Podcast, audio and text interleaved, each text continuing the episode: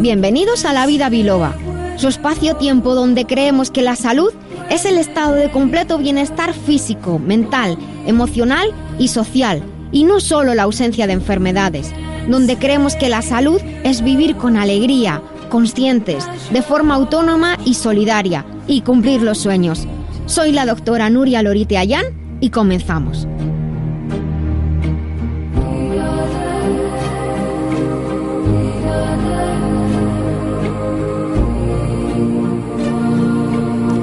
Queridos amigos, muy buenos días. Eh, estoy muy contenta de estar aquí un día más con todos vosotros.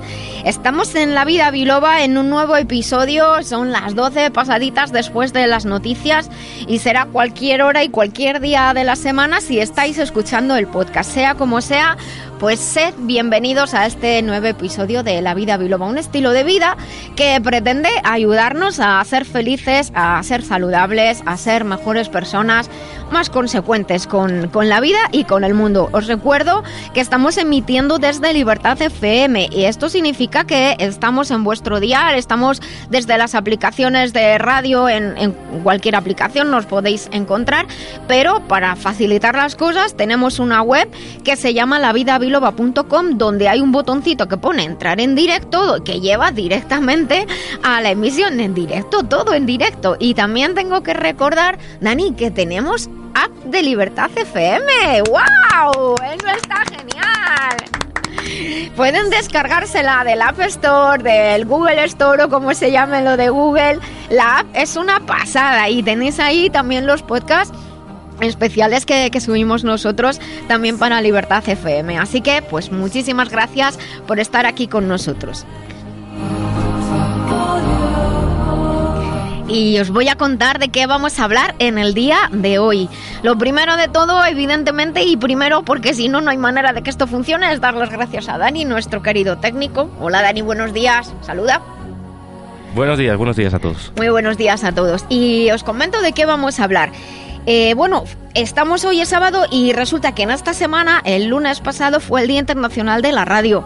Un día muy bonito para todos aquellos que somos amantes de la radio y somos amantes a los que trabajamos dentro de la radio o a los que utilizamos la radio como medio de comunicación. Yo creo que la radio no pasará nunca y esta conversación, Dani, la hemos tenido montones de veces. La tecnología está avanzando, pero la radio no, no va a pasar, ¿verdad? Porque la tecnología tiene que estar al servicio de las personas y la radio está al servicio de las personas. Toma, eso lo tenemos que grabar en letras de oro. Vamos, la frase del día de hoy. Mil gracias. Bueno, os cuento, en las píldoras saludables hoy vamos a, a tratar sobre el ácido fólico. Después de escuchar un montón de chistes aquí de mis queridos compañeros, a cuál más tonto sobre el ácido fólico, pero está bien, la vida pues nos tiene que poner una sonrisa el culpable del chiste, que no le voy a pedir que lo repita porque es malísimo, es Coelho de la Rosa. Buenos días, Coelho.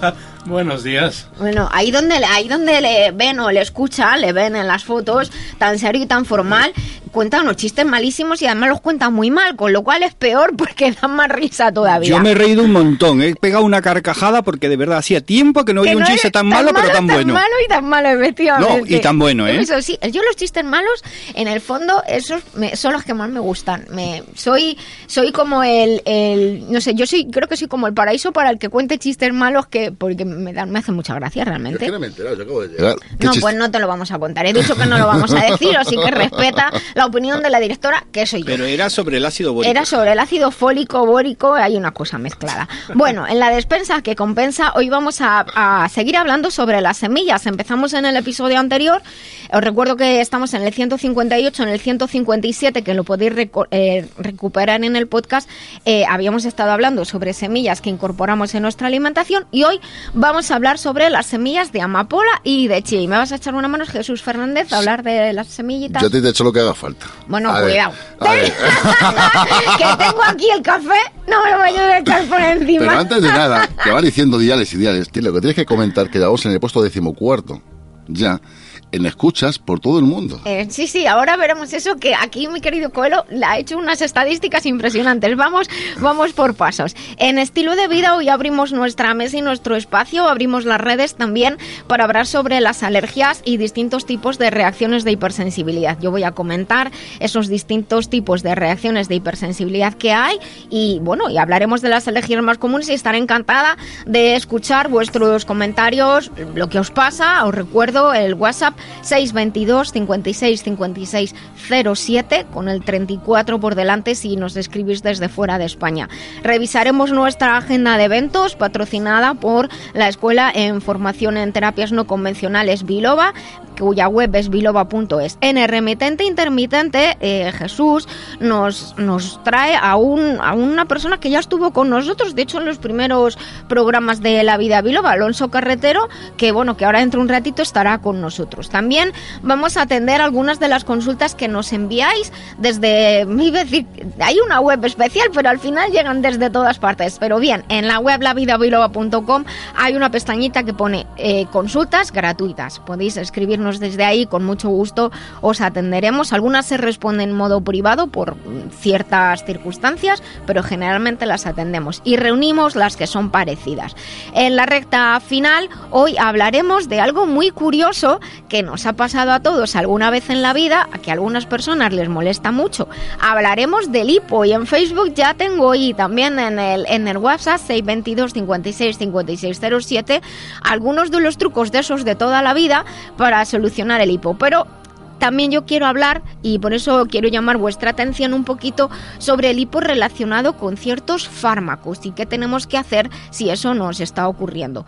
Os recuerdo de nuevo que tenéis todos los episodios grabados e información extra en la web lavidabiloba.com. Visitad la web que os lo vais a pasar genial, porque hay muchísimo, muchísimo contenido. Y ahora sí, la vida biloba está creciendo gracias a todos, gracias a todos los que nos escucháis, evidentemente gracias a los colaboradores y a los invitados que vienen y que comparten con a su vez en, sus muros, en sus redes el programa y estamos en casi 50 países, eh, estamos, hemos puesto en, en Facebook, estamos en el número 7 en Argentina, Dani. Esto es una pasada, ¿eh? En el número 15 en España, en el número 20 en Estados Unidos y estamos casi en 50 países y Coelho ha hecho unos cálculos. Cuéntanos. Perdón. A ver. Sí, realmente, eh, digamos, pensando en los 50 países que, que están y que nos oyen. Claro, porque hay un apartado que pone otros países que no tenemos localizados, por eso me gustaría saber desde dónde nos si escucháis. estamos cerca de 50 países, quiero decir que representa eh, esto el 40% de los países reconocidos por la ONU, que son 202, 205, prácticamente en todos los continentes, ¿no? Es una alegría, ¿no? Que, que, se lleve este programa con la alegría del conocimiento, ¿no? Yo solamente tengo palabras de agradecimiento, de verdad, y desde el corazón a todos, a todos los oyentes, a todas las personas que comparten el programa, a todos los que nos escriben y nos dicen, os he escuchado por primera vez y ya tenéis un, un oyente fiel y de verdad, mil gracias, porque al final esto lo hacemos por vosotros y Dani, tú tienes que estar hiper orgulloso de esto porque aquí tu trabajo está detrás. Muchísimas gracias. Muchas gracias. Bueno, pues Benigno, eh, doctor Benigno, buenos días también. Que ¿Qué tal? buenos días. Y ya vamos a comenzar el programa. Llama a la vida biloba, que con rigor y con humor te ayuda a la doctora a que te encuentres mejor. Sea un dolor engorroso o un simple ataque de tos, llama al 915757798 o 915757232.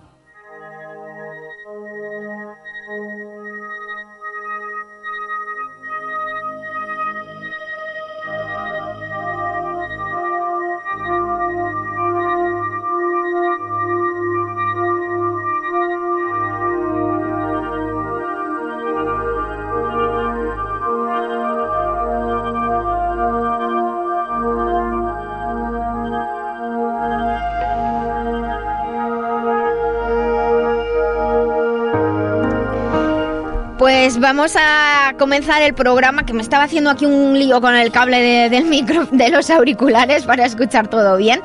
Y entramos en nuestra sección de píldoras saludables. Y hoy vamos a hablar en nuestra sección de píldoras saludables, aquí en la vida biloba, sobre el ácido fólico. El ácido fólico es un tipo de vitamina B. Bueno, en realidad decimos que pertenece al grupo B, que es un grupo de vitaminas muy amplio. También se la denomina a veces B9, últimamente se la denomina B9, aunque a mí personalmente no, no me gusta mucho llamarla B9, prefiero llamarla ácido fólico porque creo que ayuda mejor a las personas a comprender lo que, lo que está en un producto, o lo que están tomando, o lo que está en los alimentos. El ácido fólico, como el resto de vitaminas del grupo B, es hidrosoluble, es decir, se disuelve en agua y por ello eh, las cantidades que le sobran al cuerpo de las vitaminas del grupo B que no son utilizadas son eliminadas a través del cuerpo a través de la orina. Cuando tomamos las vitaminas del grupo B, sobre todo en suplementos, no solo el ácido fólico, sino complementos de vitamina B, la orina se tiñe de amarilla, sobre todo la primera y la segunda después de tomar la vitamina B. No se asusten que esto es normal. ¿eh? Bueno, eh, ¿qué significa que sean hidrosolubles y se eliminen por la orina? Quiere decir que el cuerpo no almacena, en este caso, el ácido fólico, no hay reservas. Por eso necesitamos un suministro regular de dicha vitamina a través de los alimentos que consumimos. En los últimos tiempos, debido a los cambios dietéticos y a determinadas circunstancias relacionadas con los alimentos y otros factores, pues se llega de hecho a suplementar el ácido fólico, sobre todo en determinadas etapas muy concretas de la vida o cuando se llevan ciertos tratamientos farmacológicos y también incluso en determinadas enfermedades. Muy bien, Nuria, pero eh, ¿cuáles son las funciones del ácido fólico? Mira, el ácido fólico, o también llamado folato, ayuda en el desarrollo, replicación o multiplicación celular, es lo mismo. Esta replicación o multiplicación celular, para que sea adecuada en todas las células de nuestro cuerpo para el crecimiento de los tejidos, necesita ácido fólico. Antes decía que en ciertas circunstancias de la vida es muy importante el ácido fólico y de hecho se sabe que es importante tomar la cantidad correcta de ácido fólico antes y durante un embarazo. Es decir, desde que una mujer planea o piensa, me gustaría quedarme embarazada, pues hay que empezar a tomarlo ya. Para ayudar a prevenir ciertas anomalías congénitas, incluso los problemas de la espina bífida. También parece que esta forma preventiva de, utilizar el ácido fólico durante el primer trimestre puede disminuir las probabilidades de perder un embarazo, lo cual es muy importante Dejadme que os diga esto porque la, la, edad de maternidad se está retrasando en todas las sociedades occidentales y muy especialmente en, en, España. Es uno de los países donde más se está retrasando. Por lo tanto, este primer trimestre, que es muy delicado, puesto que se está formando el futuro bebé y hay mucha replicación de células para los nuevos tejidos, requiere, no se olviden, tomar un complemento con ácido fólico. El ácido fólico también ayuda a prevenir la anemia, por eso se recomienda en personas con tratamientos, por ejemplo, quimioterapia, o en el caso de mujeres con menstruaciones muy abundantes, pues se pierde mucha sangre, se suele tener anemia. El ácido fólico trabaja junto con la vitamina B12 y la vitamina C para ayudar al cuerpo a descomponer y utilizar las proteínas de los alimentos y crear nuestras propias proteínas de, del cuerpo. Sí, muy bien, pero ¿qué consecuencias puede tener una deficiencia del ácido fólico para el cuerpo? Bueno, pues además de las que he comentado, como por ejemplo los, los problemas de anemia o los problemas en la replicación de los tejidos o los problemas en el embarazo, algunas eh, eh, algunos síntomas asociados a la deficiencia de ácido fólico son muy curiosos y no los solemos relacionar, os vais a quedar muy sorprendidos. Pues por ejemplo tener diarreas, debilidad, pero el encanecimiento del pelo, las canas, sobre todo este tipo de encanecimiento prematuro. No os vaya a pasar como a mi padre, que con setenta y tantos años se quejaba de que tenía canas. Y joder, papá, que es lo normal. Bueno, también las úlceras que salen en la boca generalmente se asocian con falta de vitamina B, pero de manera muy especial de ácido fólico. Y estas heriditas que salen a veces, que se llaman boceras o boqueras, según los sitios, que son como unas especies de rajitas que salen en las comisuras de los labios, pues eso también. Las úlceras, de, por ejemplo, del estómago o también las úlceras en las piernas, esto es evidente porque el ácido fólico ayuda a replicar tejidos, por lo tanto facilita la curación de las heridas.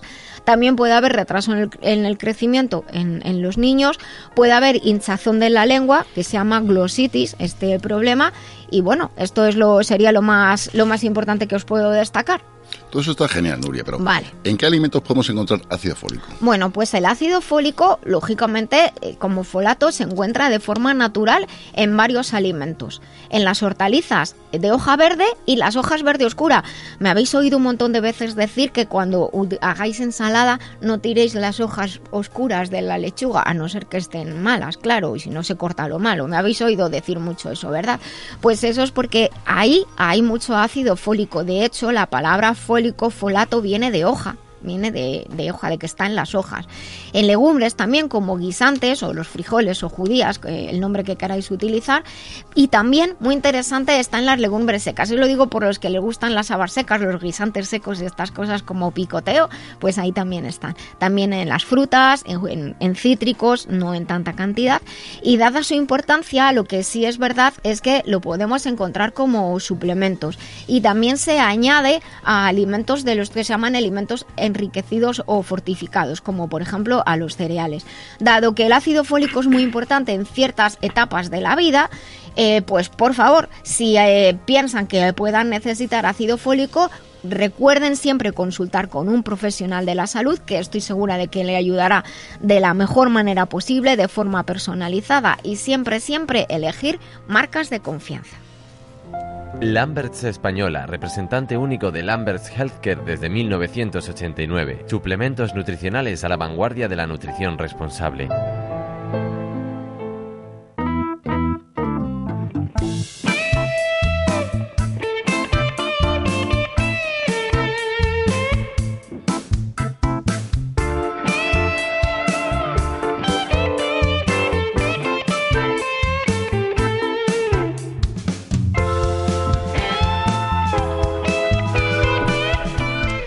Pues queridos amigos, continuamos aquí en La Vida Biloba. Hoy tenemos un programa muy muy especial y hoy eh, a este en este momento concreto con esta sintonía concreta sabemos que es el momento en el que abrimos nuestra despensa. Miramos a ver qué tenemos en la despensa y quizás pues pensamos en, incorporar algunas cosas nuevas en la despensa. Quiero daros las gracias a los oyentes por los mensajes que nos enviáis, eh, pues precisamente contando que vuestras despensas ahora son más ricas, más variadas y- y más saludables, porque estáis incorporando algunos de los alimentos, trucos o consejos que comentamos en esta sección de la vida biloba, la despensa que, compensa, que es la sección más antigua, de hecho, de este programa y que se está renovando eh, continuamente. Vamos a hablar de unos alimentos como continuación del episodio anterior, como habíamos comentado antes. Habíamos hablado en el episodio anterior de las semillas, o nosotros decimos, eh, bueno, en muchos sitios se dice las pipas, las pipas de calabaza, las pipas de girasol, cuando tienen esa forma así alargada. Pero claro, hay otras semillas que no tienen esa forma alargada y no las, no las decimos pipas, las decimos tal cual semillas, las que son más redonditas. Por ejemplo, hoy hablamos de las semillas de chía y de amapola. Eh, estas son de más reciente incorporación en, nuestra dieta. Vamos a comentar algunas de sus propiedades. He de comentar, como dije en el episodio anterior, que es mejor comerlas crudas para que no pierdan propiedades y se oxiden sus aceites, aunque cierto es que en muchas ocasiones se cocina con ellas. Empecemos por las de chía que tomo todos los días al desayunar. Muy bien, Benigno, pues te felicito, porque las semillas de chía son muy ricas en ácidos grasos omega 3, por lo que presentan numerosas propiedades antiinflamatorias. Los ácidos grasos omega 3 participan en el control proinflamatorio e- y, antiinflamatorio en nuestro organismo y además ayudan a mantener dentro de niveles normales los niveles de colesterol sanguíneos. El aporte en fibra de las semillas de chía las hace ideales para combatir el estreñimiento, ya que tienen una gran cantidad de fibra, tanto soluble como insoluble. Si no recordáis muy bien la diferencia entre la fibra soluble y la insoluble, os invito a ir a nuestro podcast y creo recordar que el episodio 72, ahí hicimos una explicación de lo que era la fibra soluble e insoluble. Pero que si hace falta volver a repetirlo, no tenéis más que escribirnos por las redes, Facebook, Twitter, Instagram, a nuestro WhatsApp y decirnos, oye, ¿podéis volver a explicar lo de la fibra soluble e insoluble? Y nosotros lo explicamos de mil amores otra vez. Bueno, gracias a la fibra de los alimentos y concretamente de las semillas de chía, se regulan los niveles de absorción de hidratos de carbono. Esto es muy importante, tanto para personas que quieren eh, desengancharse de los azúcares, del azúcar, como para las personas con diabetes que tienen tasas elevadas de azúcar en sangre. Además, las semillas de chía contribuyen al cuidado de la salud cardiovascular, del corazón, de los vasos sanguíneos, puesto que las semillas de chía son ricas en calcio, magnesio, ácido fólico y otras sustancias antioxidantes que nos ayudan al mantenimiento de nuestro sistema circulatorio algunas personas, cosa curiosa la que os voy a contar, porque las semillas de chía son muy pequeñitas, no te puedes poner morada de semillas de chía. Lo usan como remedio natural contra la acidez de estómago. ¿Por qué? Porque estas semillas forman una especie de gel en el estómago, hay muchas eh, semillas que contienen mucílagos, forman una especie de gel, eh, para que nos entendamos, en el estómago que protege la mucosa gástrica y ayuda a reducir la acidez. También tienen una gran cantidad de aminoácidos esenciales por lo que son ideales sobre todo para aquellas personas que llevan un tipo de dieta, bueno, no tanto vegetariana como los ovoalacto vegetarianos que incorporan huevos y algún tipo de leche o bebida láctea, eh, sino para sobre todo para, para los veganos, muy importante. Y sobre las semillas de amapola, ¿Qué contamos? Bueno, pues mira, en forma son semejantes a las anteriores. Cuentan con unas importantísimas características nutricionales. No olvidemos que son semillas. No sé si os lo habéis pensado alguna vez, pero las semillas han de poder dar lugar a una planta nueva, a un ser vivo nuevo. Esto significa que, tienen todos los nutrientes que hacen falta para dar lugar a un ser nuevo. Igual que el día este que hablamos del huevo, pues también el huevo es una semilla, por así decirlo. La semilla, de hecho, son, las semillas son un regalo de la naturaleza que podemos incorporar en nuestra, en nuestra dieta. También las semillas de amapola poseen, igual que las de chía, una gran cantidad de ácidos grasos omega 3. Como hemos comentado anteriormente, facilitan las acciones antiinflamatorias del cuerpo. También son ricas en minerales como calcio, zinc, hierro, magnesio, potasio y aportan una elevada cantidad de vitaminas del grupo B. Pero repito, las semillas de estas semillas eh, no nos tomamos un plato entero, añad, las añadimos a, nuestros platos y por eso nos, nos ayudan a tener un extra de estos minerales. Estas propiedades de las semillas de amapola las convierten en aliados perfectos para, por ejemplo, ayudar al sistema inmunológico, regular el sistema nervioso, sobre todo para ayudar a relajarnos, semillas de amapola. Mantenemos, hacemos un mantenimiento y cuidado en nuestra salud cardiovascular y mejoramos la actividad antioxidante de nuestro organismo. Aunque ahora es más fácil encontrar eh, estas semillas, eh, sobre todo las de amapola y las de, chía, en panes. ¿Habéis visto los panes hechos con semillas? Eh? Y hay pan de molde, hay pan de barra con estas semillas. Bueno, vamos a, a subir algunas recetas de hechas con semillas de chía y con semillas de amapola las vamos a subir a la web. Así que pasado el programa, a lo largo del fin de semana, tendréis algunas recetas interesantes de una crema de calabacín con mango, con manzana, con semillas de chía y amapola. Espero que os guste. Estará lista, os recuerdo, en la web lavidabilbao.com, en la sección donde están las secciones, en la despensa que compensa. Y luego esperamos que nos enviéis vuestras fotos de haber hecho vuestra receta y que nos digáis que estaba riquísima, riquísima. Hala, pues cerramos nuestra despensa por el día de hoy. Cuidar la salud de forma integral, atendiendo al cuerpo, mente y emociones, es un camino que realizamos con Master Life.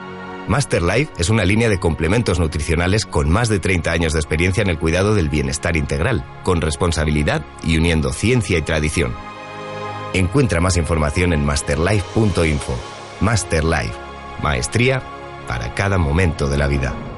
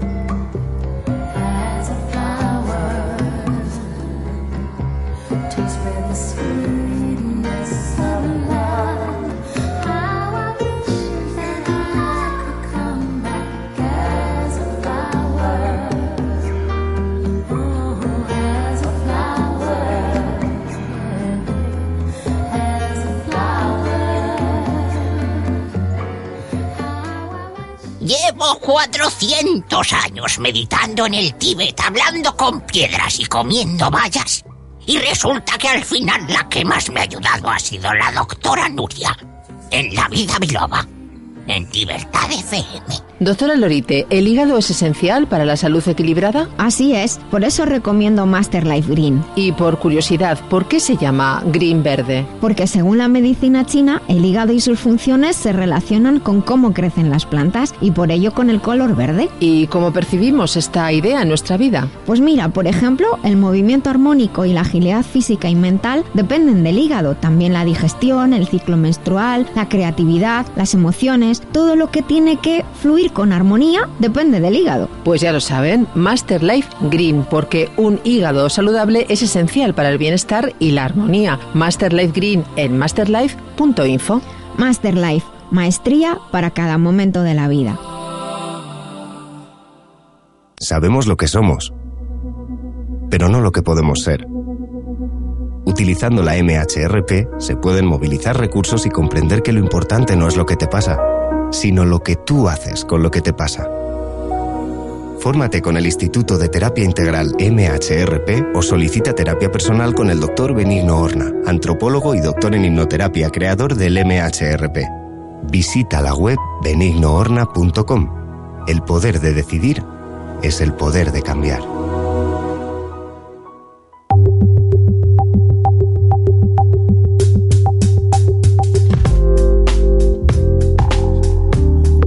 Continuamos aquí en La Vida Biloba. Hoy veréis que hemos dedicado, bueno, hemos empezado y vamos a dedicar la música del programa del episodio de hoy pues al gran Steve Wonder y precisamente ese álbum La vida secreta de las plantas. Estábamos aquí comentando ese álbum yo lo tengo en vinilo. Me parece un de esos que se abrían así dos tres veces las letras escritas una preciosidad de principio a fin. Me sabía las canciones y las letras de memorieta.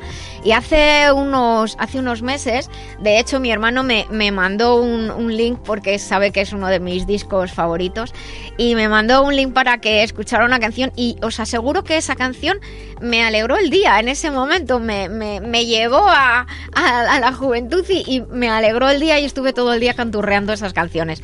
Os recuerdo eh, que tenemos en Spotify, los que seáis usuarios de Spotify, tenemos una lista de reproducción que se llama muy fácil, la música del programa La Vida Biloba. Tenéis más de 8 horas de música de los estilos más variados para, bueno, pues para si estáis trabajando, pues y queréis escuchar música, pues que nos sigáis, que sigáis la lista de reproducción y así pues es otro punto más para compartir la vida, la salud y la alegría. Y hablando de, salud, de vida y de alegría, si algo puede quitar la alegría, aunque sea de un, durante un tiempo porque es molesto, eh, son las alergias. Están abiertas las redes, tengo abierto el Facebook aquí en el, en el ordenador podéis escribir si queréis, nos llamamos La Vida Biloba, los que nos seguís pues nos estáis ahí. Me encantaría que nos siguierais muchos más porque tenemos un reto que es, es superar los mil seguidores en, este fin de semana. Y es que nos faltan muy poquitos. Así que no sé qué estáis haciendo, que no estáis siguiendo ya La Vida Biloba. Estamos también en, en Twitter y desde luego pues estamos aquí en directo y entonces tenemos un WhatsApp abierto que es el 622 56 5607. De hecho, tenemos un teléfono que no me acuerdo muy bien. ¿Lo leéis vosotros? El teléfono de ahí. Dilo. El 91 575 72 32. 91 575 7232. Si queréis llamar, Dani os coge la llamada. Si queréis hacer alguna pregunta o comentario o contarnos cómo las alergias os fastidian la vida. Yo lo que quisiera contar es eh, explicar lo que es una alergia en realidad. Eh, porque, claro, las alergias no, no, nacen de, la nada. Eh, obviamente, también vamos a hablar de, de lo que son las alergias y de cómo podemos cuidar las alergias. Porque podemos cuidarlas. Eh, las alergias son alteraciones de la respuesta del sistema inmunológico. Os voy a poner un ejemplo muy tonto, muy tonto, pero que lo utilizo siempre en, mis conferencias para explicar lo que es una alergia. Nosotros tenemos el sistema inmunológico. El sistema inmunológico es un ejército perfectamente coordinado con el sistema nervioso y con el sistema hormonal. Y hay un tipo de, reacciones en el sistema inmunológico que, que son anómalas, que son reacciones de hipersensibilidad. Es como que está está de mal rollo el sistema nervioso y está, perdón, el sistema inmunológico y está nervioso, está inquieto. Hay veces que el sistema inmunológico se confunde y reacciona mal ante sustancias que vienen del exterior y que y en realidad no son, no son dañinas. Esto sería como poco más o menos, y, y este es el ejemplo, que eh, si estáis en casa y, y resulta que, que, tenéis a alguien en, en, casa con vosotros, os llaman, os traen un paquete y la persona que está en casa con vosotros ayudándoos a lo que sea o protegiéndoos por pues, lo, eh, protegiéndoos, abre la puerta y le monta un pollo al mensajero que, trae, que trae el paquete y, y, se tortas con él. Esto no tiene sentido ninguno. El mensajero no es ningún factor patógeno, está haciendo su trabajo perfectamente bien y simplemente pues viene a, traer un paquete. Pero quien ha abierto la puerta ha sobreactuado, ha pensado que esa persona venía a hacernos daño y le ha atacado. Eso no está bien, pues eso es una alergia en nuestro organismo. Cuando algo del exterior interacciona, entra en nuestro cuerpo, pero no es dañino, pero nuestro sistema de defensa piensa que sí lo es, monta un pollo inmunológico que es irritación pues en los ojos, en la nariz, en la piel y hay algunos tipos de alergia, de hecho, que, pueden ser eh, muy peligrosas. Hay distintos tipos de, reacciones eh, alérgicas o reacciones de hipersensibilidad. La, la clasificación más clásica es que tenemos dos tipos de reacciones de hipersensibilidad la que se llama hipersensibilidad inmediata, que se acompaña de, de, anticuerpos, de normalmente de inmunoglobulinas del tipo E, el tipo 1, 2 y 3, y el otro, la otra clase es la hipersensibilidad retardada, o sea, hipersensibilidad inmediata, hipersensibilidad retardada. La retardada se acompaña de, de linfocitos del tipo T. Eh, dentro de las hipersensibilidades inmediatas hay algunas que son además muy graves, que por ejemplo son las reacciones eh, eh, anafilácticas generales en las cuales pues si se hincha la garganta, por ejemplo, por una alergia, pongamos a un medicamento o a los frutos secos, pues realmente puede ser muy grave. Así que cuidadito, las reacciones anafilácticas propiamente dichas son sistémicas. Esto significa que ocurren en todo el cuerpo. Eso es una reacción anafiláctica. Cuando se dice eh, ha afectado a todo el cuerpo, anafilaxia o reacción anafiláctica afecta a todo el cuerpo. Luego están las alergias más bien locales, que son las que más o menos todos, todos conocemos, ¿de acuerdo? Bueno, la atopía, eso que se llama dermatitis atópica, está incluida en este tipo de, reacciones de, reacción de, de, sensibilidad inmediata. Luego hay unas que, que, se llaman reacciones citotóxicas, que es un mecanismo pues más complejo. Hay otras que se llaman reacciones mediadas por complejos inmunes, que también se llama así por, por la forma en que se ocurren de manera biológica. Son como distintas maneras en que nuestro sistema inmunológico, que es como digo, un ejército con distintos, distintos sectores, pues eh, reacciona. Y luego están la, la, hipersensibilidad retardada. La hipersensibilidad retardada es la que muchas veces despista, porque puede que incluso la reacción alérgica, lo que nosotros percibimos como alergia aparezca entre 24, 40 y 72 horas de media, pero 24 horas, es decir, un día después, pues aparece la reacción. Una reacción alérgica que además se puede incluso infectar. Por ejemplo, algunas dermatitis o eczemas de contacto, me estaba preguntando Jesús antes, pueden ser de este tipo. Eh, Generalmente las reacciones como la rinitis o la conjuntivitis alérgica, la fiebre del heno, antiguamente se llamaba, ahora pues la alergia al polen, son las reacciones más comunes y son rápidas, o sea, entramos en contacto con el factor patógeno y aparecen de repente. Pero eh, las... Eh, hay un tipo de reacciones alérgicas en las cuales la primera vez que entramos en contacto con el factor, ese factor supuestamente patógeno, que en realidad no lo es, no nos da problemas, la segunda un poquito, pero no lo notamos, y a lo mejor la tercera sí. Entonces aparecen por contactos sucesivos. Por eso es muy importante, sobre todo cuando tenemos alergia a algún fármaco o algún alimento, que no nos... A veces hay personas que dicen, es que me han puesto tal fármaco y resulta que era alérgico. Pues si esa era la primera vez que se desarrolla la alergia, nadie lo sabía, así que no es culpa del médico ni es culpa del profesional de, la salud. Eso debemos de tenerlo en cuenta. Igual si compramos un producto o un complemento alimenticio y tiene un ingrediente al que nosotros desarrollamos una, una alergia. A lo mejor en otras ocasiones no ha pasado, pero en esas sí porque es por contacto continuado. Es como un ejemplo muy malo, como si el sistema inmunológico, ya estoy harto de esto, y ese día eh, se enfada y monta la reacción exagerada. Eh, también comentaros que las alergias, pues lógicamente hay,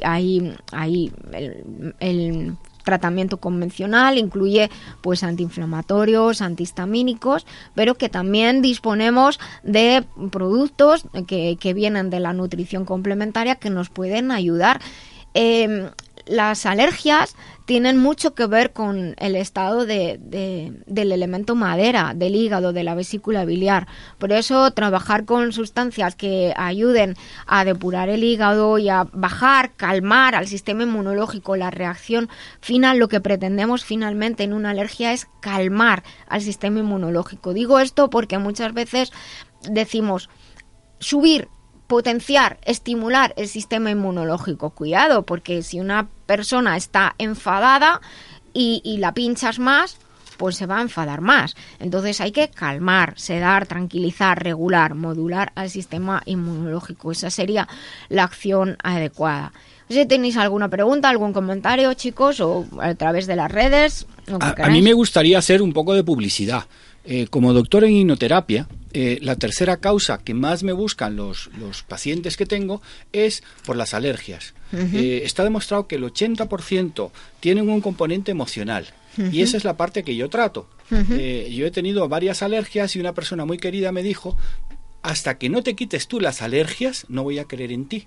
Bueno, entonces eso, es un, eso, es un, reto muy fuerte, de todas maneras. Lo, pude superar. Yo la primera alergia que yo tenía así idea era que eh, tenía alergia al polen. Entonces, cuando empecé a estudiarlo, ¿desde cuándo tienes la alergia al polen? Pues mira, desde el mes de mayo, de finales de mayo del, del 2007. ¿Y por qué ocurrió? Perdón, del 97. Digo, porque estaba en la feria del libro. Fíjate, Jesús, tú que conoces también la feria del libro, y empezó el viernes y yo estaba con Ecocentro. Viernes, sábado y domingo yo vendí todo lo que todo lo que lo, que pude vender de libros y, demás. Pero ¿qué ocurrió? Que el lunes empezó a llover. Y cuando empezó a llover, viene una señora y, me, y, la, y la veo a la señora y estornuda y dice, ah, tiene usted alergia. ¿Vale? Yo me callé la boca, volvió por la tarde y veo a la señora y me dice, ay, le he traído aquí una pastillita para que se la tome. Volví a estornudar hasta el 2008, fíjate, desde el 97 hasta el 2008, que yo fue cuando descubrí cómo quitar, eliminar esa alergia emocional de, mí mismo, ¿qué ocurrió? Que yo sufría el impacto de la alergia en el retiro. O sea, era, era curioso. Y cuando me iban mal las ventas, me, tenía alergia. Y Ahora te voy a contar una cosa desde de abril desde, perdón, perdón, no, no me interrumpes ahora, eh. porque eh, de verdad que de esto sé un montón y lo tengo en mi tesis doctoral, porque realmente cuando yo empecé a hacer mi tesis en, la facultad, en, en, ¿cómo se llama? En, en la Complutense, yo quería hacer y desarrollar un sistema que me permitiera en muy pocas sesiones hacer que la persona superara la alergia y lo conseguí por, sobre todo a los pelos del gato, al polen y demás. O sea, realmente las alergias emocionales en una sesión se pueden quitar. Y si quieren algo, por favor, que busquen, como dices tú. Bueno, y yo a partir de ahora ya he soltado mi speech. en, la, en la página de inicio de la web lavidabiloba.com tienen a todos nuestros colaboradores y la manera de poder contactar con ellos. Eh, lo, que, lo que el doctor Benigno eh, comenta de que las alergias tienen un, eh, comentamos, tienen un componente emocional, es muy importante. Justo lo que yo lo he comentado antes, están relacionados con la madera, con el hígado. El hígado es el órgano en nuestro organismo que tiene la capacidad de regular nuestras emociones y de, y de permitir que nos podamos expresar.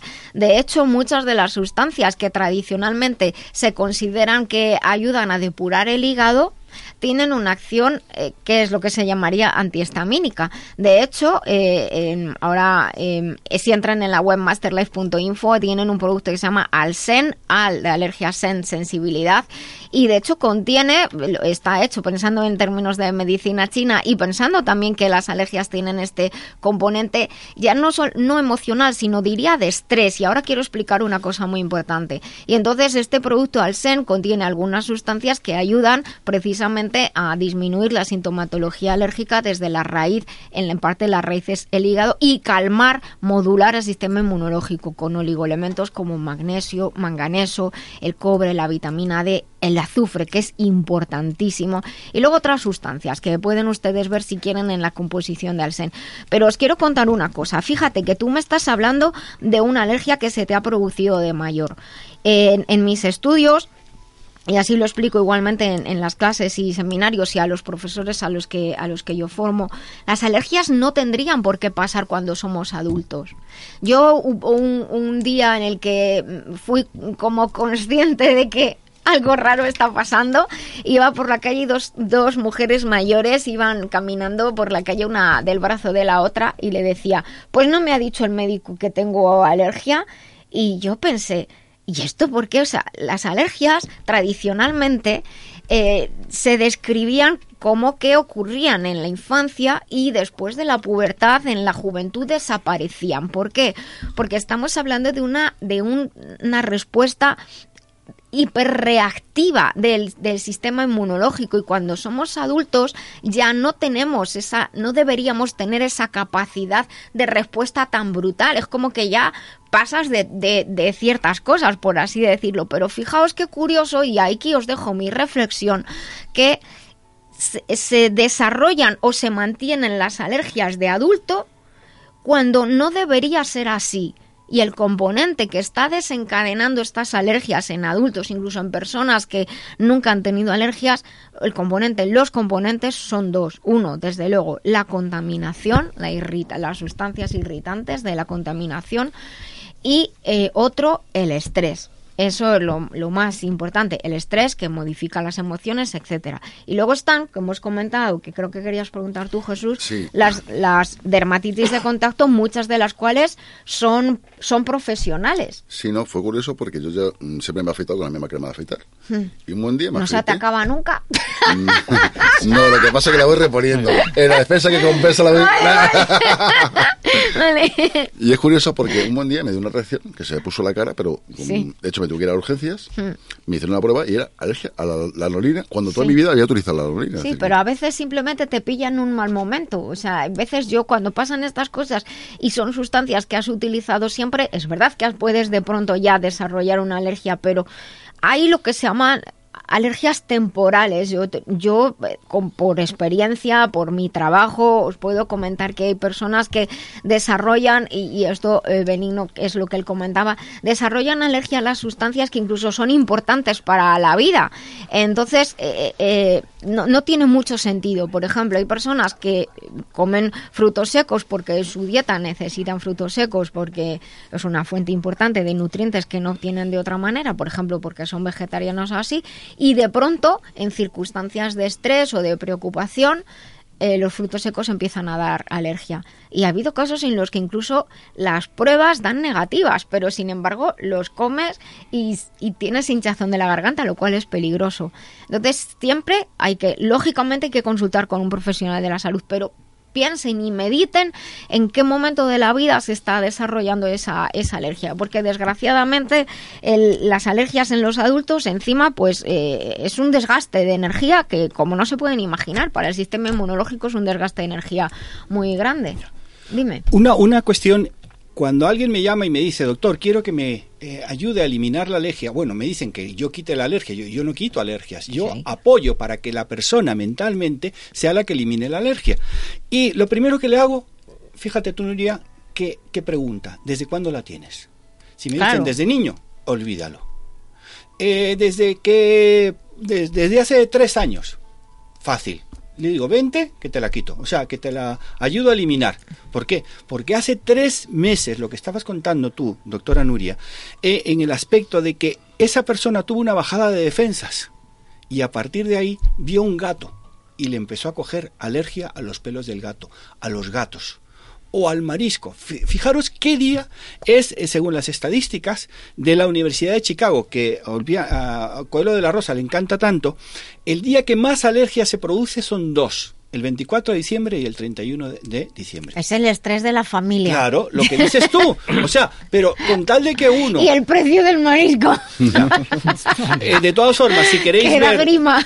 En YouTube yo tengo varios vídeos, por no decir bastantes vídeos, que tratan también sobre la alergia. Y ya a partir de ahora, calladito. Eso lo has dicho antes. Vale.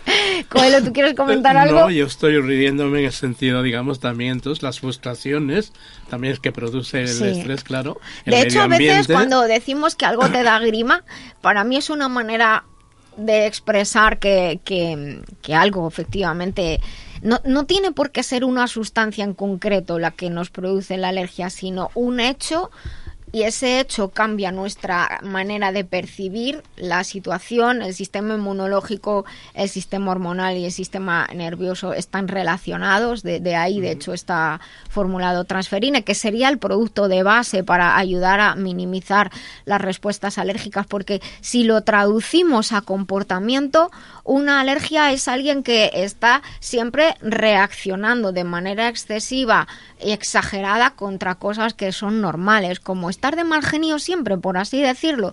Entonces, pues eh, parte del, del, trabajo en el comportamiento es decir, bueno, tómate la vida con un poquito más de tranquilidad y sobre todo filtra, que no todo, no todo es, es malo.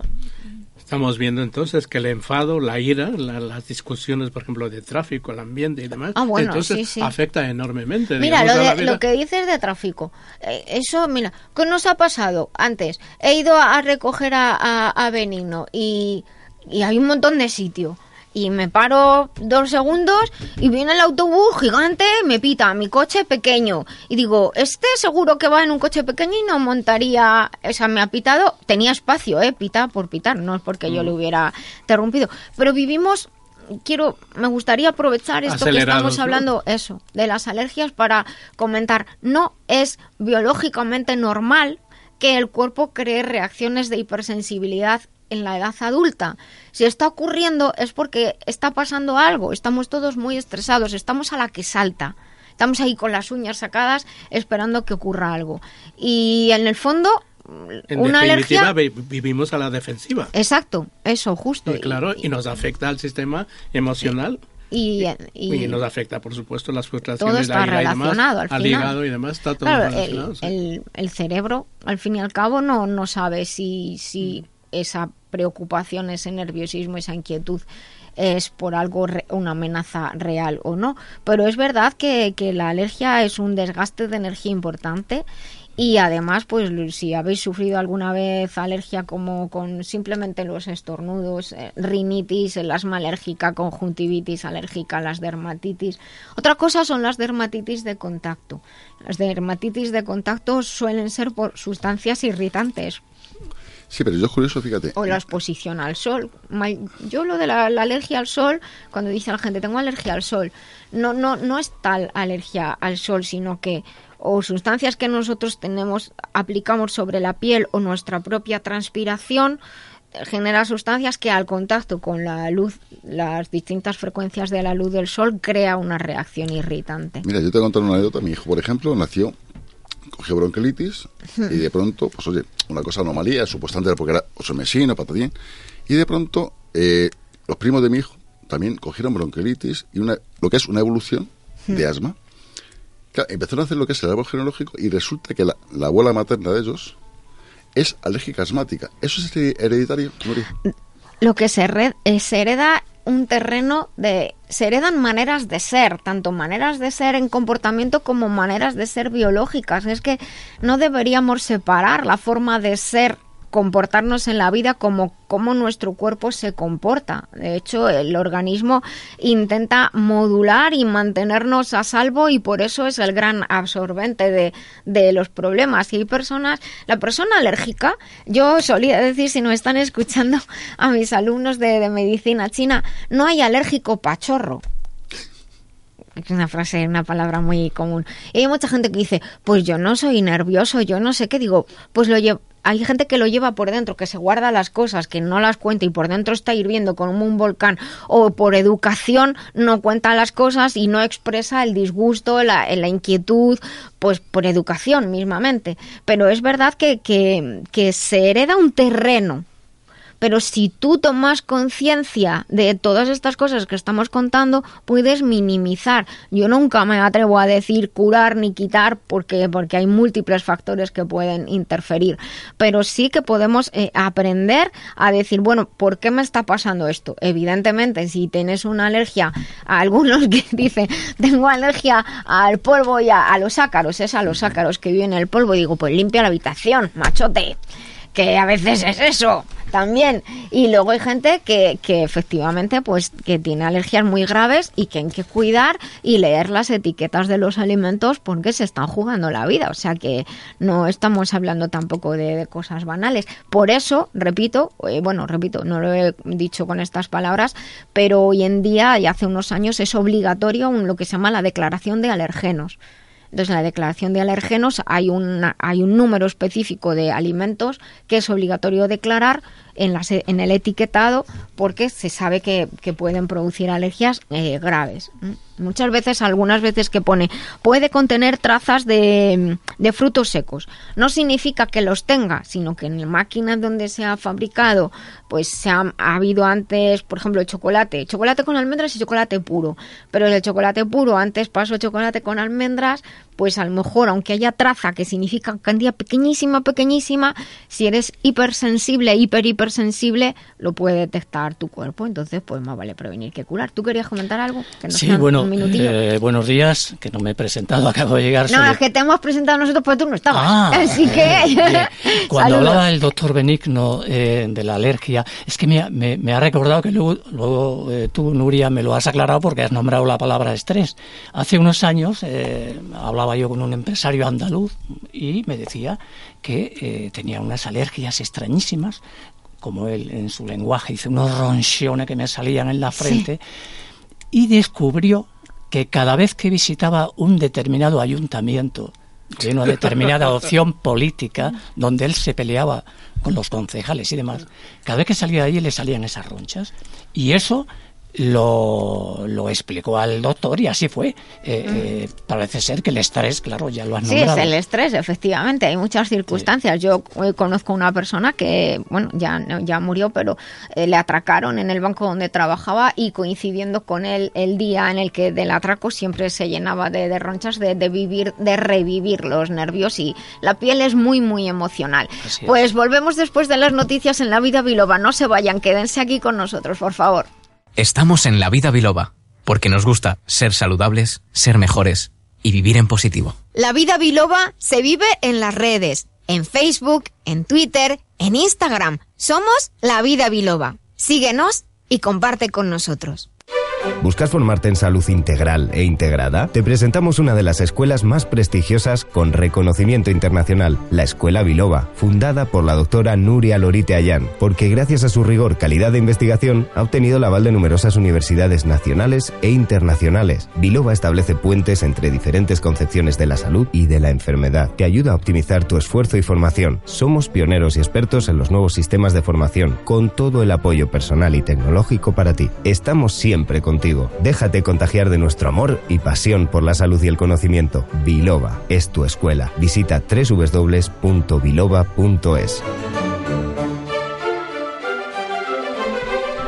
Continuamos aquí esta mañana tan bonita que hace hoy en la vida biloba y estamos aquí ya en esta segunda parte del programa que claro, lo tengo que explicar. Para los que estáis escuchando el podcast, pues no sabéis eh, que hemos estado escuchando las noticias que correspondían a la hora de la mañana. Pero aquí continuamos en esta segunda hora y en este momento pues vamos a hablar de eventos que próximos que van a tener lugar y haceros algunos recuerdos de parte de la escuela Biloba, biloba.es. En esta escuela tenéis, eh, en la web biloba.es tenéis un montón de información, eso para empezar. Tenéis una bilobateca, tenéis un blog donde podéis leer un montón de información y participar y preguntar. Tenéis alguna información eh, muy variada sobre... Eh, em, eventos, también sobre eh, mm, algunas actividades de formación, tanto para profesionales como para no profesionales, y mucha información que te puede servir para cuidarte de ti y aprender a cuidar también pues a los tuyos, de manera a lo que nosotros podemos hacer. En la sección de formación, en la pestaña de formación, podéis encontrar conferencias y seminarios en los cuales generalmente se puede asistir desde cualquier país. También es cierto que aquellos que son presenciales, pues obviamente se hacen de modo presencial y si alguno os interesa, pues no tenéis más que escribir desde la web y solicitar que se realice en tu ciudad o en tu país. Todo es cuestión de hablar. De hecho, más del 95% de las actividades que se hacen en Biloba como actividades de formación han sido solicitadas por antiguos alumnos o por personas, grupos interesados. Hay muchas opciones, muchas opciones que te pueden interesar, que repito, además desde la escuela online, que no significa que uno trabaje solito, que va, que va. Ahí tenéis todos los materiales, pero cada alumno tiene un seguimiento personalizado, un seguimiento personalizado para que aprender sea eh, divertido, útil y desde luego que os sirva para vuestra profesión, si sois profesionales de la salud o si os sois interesados y curiosos, que os sirva, os sirva para aprender. Algunas ideas, por ejemplo, hay un botiquín natural precioso que de hecho pues hice este seminario porque todos los padres me preguntaban las mismas cosas y dije, mira, mejor nos junta a todos y respondo a las preguntas a todos, que os va a salir mejor. En cuanto tiempo y en cuanto dinero. Y entonces ahí hay un seminario muy bonito sobre un botiquín natural que podemos tener para, eh, en casa. Eh, también hay un seminario sobre síndrome de fatiga crónica, fibromialgia, afecciones relacionadas, muy, muy bien valorado por los profesionales de la salud de todo tipo, fisioterapeutas, enfermeros, eh, médicos, eh, naturópatas, osteópatas. Os invito a echar un vistazo a este programa que además pues incluye mi investigación de más de 30 años que se ha presentado por muchísimos países, al igual que el programa de atención integral al cáncer Probiatic, que es quizás uno de los más entrañables porque no solamente intentamos ayudar a la persona, sino también a su familia y también al propio profesional de la salud que está en contacto con este tipo de afecciones. ¿Sabes que el sistema locomotor es el gran absorbente de las emociones? Tenemos un programa, eh, una formación en experto, un experto en el método LOCAT para el cuidado del sistema locomotor que vive bajo alta demanda, avalado por Bircham International University. Tienes toda la información en la web, puedes solicitar desde luego más información si la desea, precios, eh, fechas, cómo se estudia, cómo se trabaja, incluso pues puedes hablar con nosotros para que te expliquemos absolutamente todo. Biloba es centro adscrito asociado a Bircham International University. Tenemos también un máster en mujer y salud integradora, del el cual está abierta la lista de preinscripción porque ya está, está cerrándose el, el, plazo y se está cerrando el grupo, así que date prisa y realiza tu preinscripción. En el mes de abril comienza una nueva edición del curso Aspectos destacados de la medicina china ¿Para quién? Para cualquier persona interesada en conocer distintos aspectos de sí mismo, como la relación entre eh, las emociones y el cuerpo y ciertos órganos, el manejo del dolor, a estas afecciones que llamamos del siglo XXI, precisamente que hemos hablado de alergias, el cáncer, la fatiga crónica, muy entretenido y muy práctico. Aprenderemos también a tratar el, dolor eh, común, cómo nos podemos ayudar nosotros mismos con auriculoterapia. Evidentemente, si hay que acudir a un profesional de la salud, hay que hacerlo, nada lo sustituye Pero vais a aprender muchas cosas sobre vosotros mismos. Son plazas limitadas. Hay más información en la web y se hace pues eh, con el patrocinio del Centro de Cultura de China en España, el Centro de Cultura de China en Madrid. Estoy muy orgullosa de poder trabajar con ellos. También os comento que el día 22, dentro de poco, hay una conferencia sobre la historia del carnaval en Madrid por nuestro compañero Regino Mateo del Peral en el Centro Cultural Buenavista en Madrid. Es entrada libre hasta completar aforo, así que ir prontito para que no os quedéis sin plaza. Y el último aviso es recordaros una noticia y es que hemos iniciado un programa premium de enseñanza personalizada a formadores, formación para formadores, formación para profesores. Si quieres abrir tu escuela o tienes tu escuela pero quieres tener las habilidades y las eh, competencias y saber aprender a enseñar bien tu materia dentro de las medicinas no convencionales, este programa premium es para ti. Y nada, recordarte de nuevo que tenemos una lista de música para acompañarte. Se llama en Spotify la música del programa La Vida Biloba y recuerda nuestra web para eh, seguir el programa y tener sorpresas, más contenido y estar siempre, siempre en contacto. Manolo, pásame un poco de esa botella que pone la vida biloba. Ah, mucho mejor.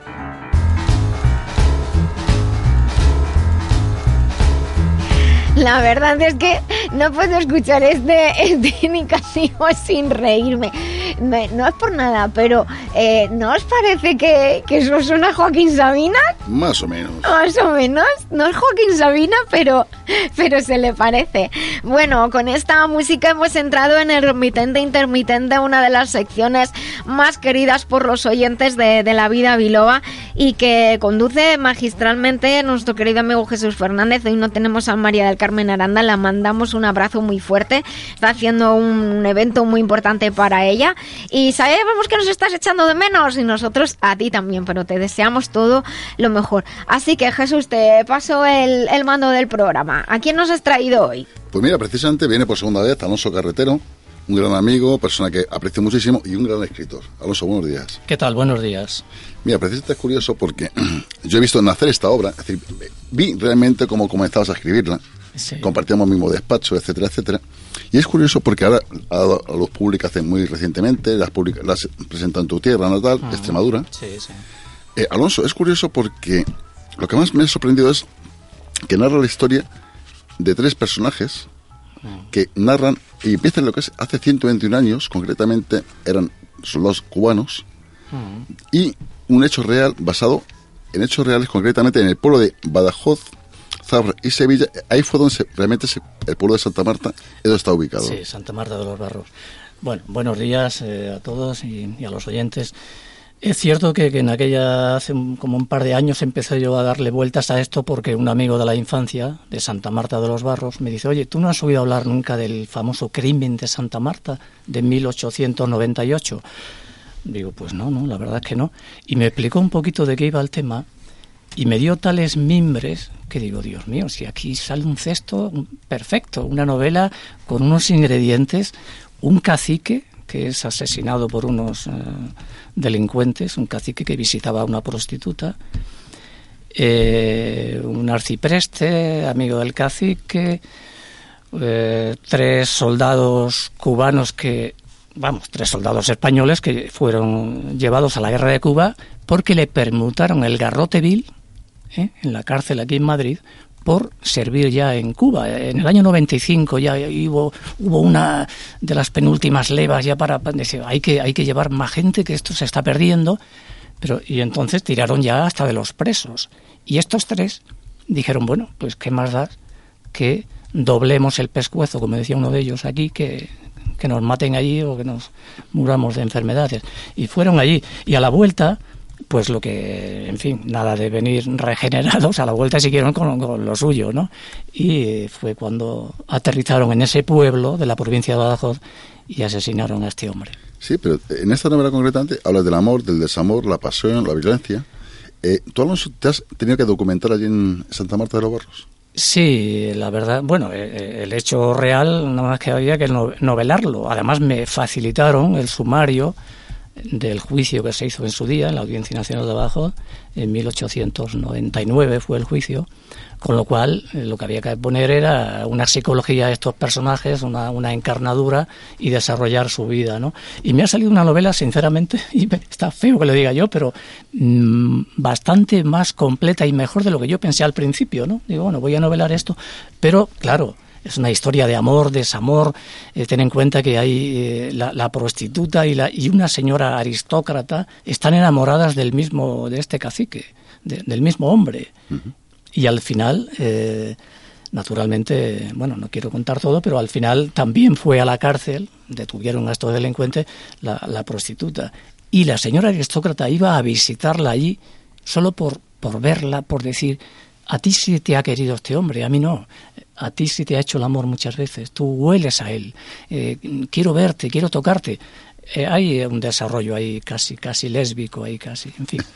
Hombre, teniendo en cuenta que es tu séptima obra, eh, Alonso, que realmente visto lo pública, yo conozco, te digo, tu trayectoria porque mm. te he editado libros, del cual, lógicamente, veo que cada día estás a mejor. aparte, tú has, has trabajado como periodista, has hecho lo que dijéramos lo que es en la universidad, ciencias políticas y sociología, tú realmente, cuando te pones a escribir, Alonso, ¿qué temática utilizas habitualmente o qué metodología utilizas habitualmente? Independientemente que sea narrativa, ensayo. Bueno, yo soy un escritor mm, de corte intimista, psicologista. A mí me gusta el alma humana. Yo siempre dije que hice ciencias políticas y sociología porque aterricé por aquí en el año 73 y, y yo quería salvar el mundo. ¿Y cómo? Pues venga, vamos a hacer ciencias políticas para hacer cuando la Revolución de Portugal, que aquí hay un portugués muy curioso, eh, en el año 74, mm, aquello fue un soplo de libertad y me acuerdo que queríamos ir a Lisboa a ver aquello, ¿no? Bueno, al grano. La Revolución de los Claveles. Esa es la del 25 de abril, que por cierto, iban con los tanques por la calle y se pone rojo el semáforo y, se, y el soldadito paró el tanque y le dice el, capitán, pero, pero, pero, pero adelante, hombre, que esto es una, una guerra, coño. Pero ¿cómo respetas el semáforo? O sea, fíjese, caballero, que no, ¿cómo me ha dicho? Sí, Coello de la Rosa. Coello, eso es. Si eran educados aquellos mm, soldados, ¿no? Bueno, volviendo a la novela... Que la guerra tiene sus normas también, si se chocan los, los, los estos un tanque en un cruce, menos los problemas. Pues la cosa me está recordando a Gila. Pero fíjate que, qué curioso, ¿no? Siempre me voy a Portugal porque me encanta, ¿no? Me encanta Portugal y cuando vi que el marido de esta mujer, de la prostituta, era portugués y tiene una vida también muy curiosa, también lo he desarrollado aquí, ¿no? Hombre, partimos de la base que yo te, es curioso porque eres el típico nostálgico. Sí de la fragua, como hemos hablado muchas veces. Cuando yo le he visto escribir, que es con la luz apagada, una simple bombilla, el ordenador. Sí. Y hay veces que me dice, oye Jesús, ¿cómo pasa esto? ¿Cómo arreglo esto? Porque se me ha ido el ordenador. Ah, bueno, sí. Eso es aparte. Ya sabes que pero, soy un... pero tú has pasado de la máquina, la máquina de escribir mm. al ordenador, Alonso.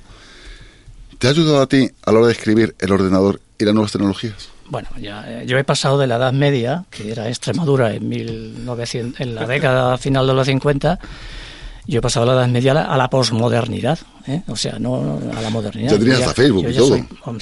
por, Dios. Un salto importante. Entonces yo he visto estas tres, eh, yo he visto el arado romano, eh, he visto cómo llegaban los primeros tractores a la, a la, a la, agricultura y he visto cómo mi abuelo, el pobre, que era herrero, se arruinaba, porque cuando llegaron los tractores ya no había un, otro personaje ahí que decía, eh, eh, el, tío Antonio, el de, los, el de los huevos, le llamaban, le vendía huevos. Dice, ¿qué, ¿pero qué pasa, tío Antonio? Ya no, ya no vende usted huevos. Dice, claro, como ya las mulas y los caballos no cagan, pues ya no alimento las gallinas. Dice, los tractores no cagan, no puedo, no puedo alimentar las gallinas. Quiero decir que he vivido, he vivido ese mundo medieval y esta modernidad ¿eh? en la que estamos, ¿no? Por eso yo soy un, nostálgico de estos, de estas etapas, ¿no? de, la historia. ¿Tu vocación literaria de dónde viene, eh, Sí, yo creo que mi vocación literaria está impregnada en mi propia biografía. Tú me conoces un poquito, Jesús, tú me has publicado tres o cuatro novelas y sobre todo dos de ellas. Eh, bueno, una de ellas concretamente era una catarsis de mi, de mi trauma por ciertas cosas. Entonces, eh, yo, yo, yo no puedo decir que, que tengo la, la novedad de que ah, voy a escribir. No, yo ya de niño escribía como, como, como catarsis para superar el dolor. ¿eh? Entonces, lo que pasa que, bueno, luego me he ido alegrando la vida me he ido quitando complejos, he ido desarrollando temas. Yo llegué a ganar la, el premio de novela de humor José, Luis Col. Quiero decir que soy un tímido gracioso y, y entonces ahora ya estoy en esa posmodernidad. De hecho, la última novela que estoy escribiendo es una historia de amor así, muy moderna y tal, ¿no? Bueno, yo antes de que se olvide, bueno, voy a contar una cosa, un secreto que nadie sabe. nada, nada, Dani, súbelo el micrófono. A ver, a ver, a ver, ¿qué vas a contar? Eh? En cierta época, para cierta revista, tú haces relatos eróticos. Hombre, claro. Uy, Recordad que estamos en horario infantil. solamente digo eso, ¿vale? sí, sí, hombre. Eh, ya sabes que de la, de la literatura, de la prosa, de la poesía, se vive pero no se come, se vive porque se siente diariamente. Yo soy un, yo voy por la calle pensando en plan literario, todo lo que veo, los ojos de la gente, la, la pinta de la gente. Supongo que ellos verán en mí también la pinta mía. y entonces, pero eh, hay que comer de muchas cosas. Y yo publicaba en revistas eróticas todas las semanas. Eh, eh, relatos que me decía el director, coño, quítale el lirismo a esto y dale un poco más caña.